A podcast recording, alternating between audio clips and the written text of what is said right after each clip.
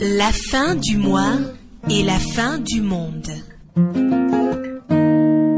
Un podcast proposé par le Civic Academy for Africa's Future en partenariat avec le Centre interdisciplinaire de recherche sur l'Afrique et le Moyen-Orient de l'Université Laval à Québec. La fin du mois et la fin du monde. Moi, m'appelle Maoussi. Euh, mon autre famille, c'est Maoussi. Mon prénom, c'est Wenceslas. Je suis euh, enseignant d'information et de communication. Et au CIAP, je suis chercheur et secrétaire général.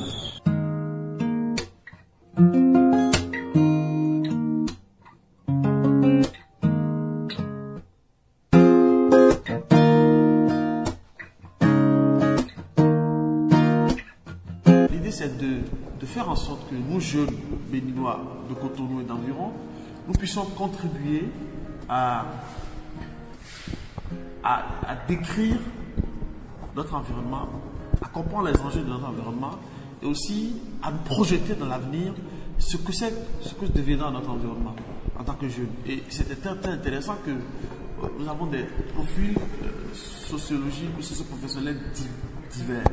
Vous avez Samson qui est un aspirant de l'enseignement, euh, Jean-Baptiste qui est blogueur mais aussi journaliste de formation, qui s'intéresse aux questions de développement durable. Vous avez Soblaou qui est jardinier et aussi entrepreneur. Marius qui est enseignant de français. Moïse qui est géographe de formation et qui est aujourd'hui euh, organisateur d'événementiels.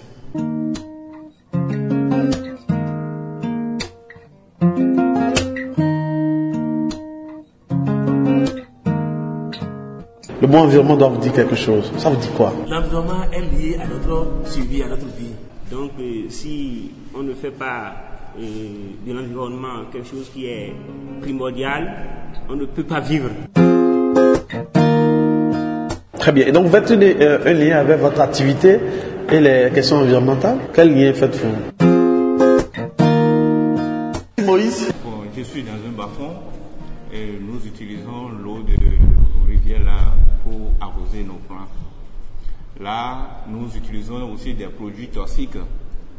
Là, je vois que ce n'est pas bon aussi pour euh, l'environnement et les, les animaux aquatiques. Oui. Et nous, bon, je vois même aussi qu'on on coupe des, des arbres autour de nous là-bas pour pouvoir faire de l'espace, pour pouvoir produire les cultures qui, sont- qui ont besoin du soleil.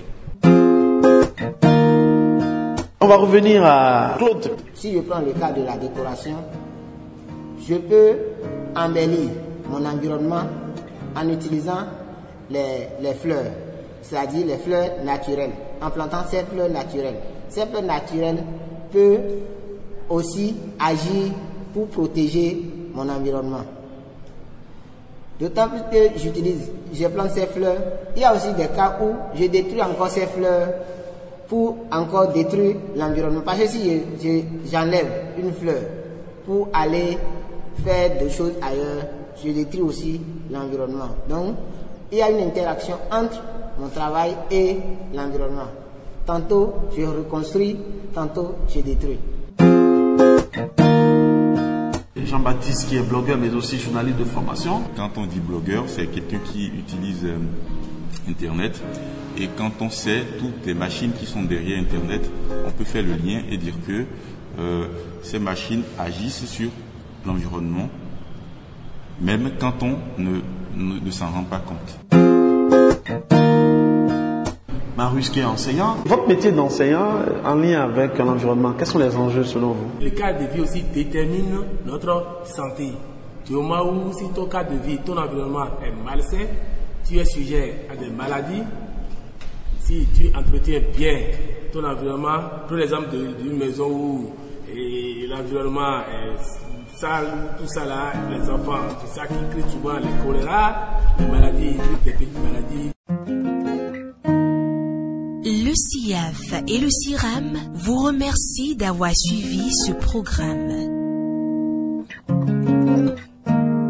Pour retrouver tous les épisodes de la série, rendez-vous sur nos sites www.ciaaf.org et siramhei.ulaval.ca.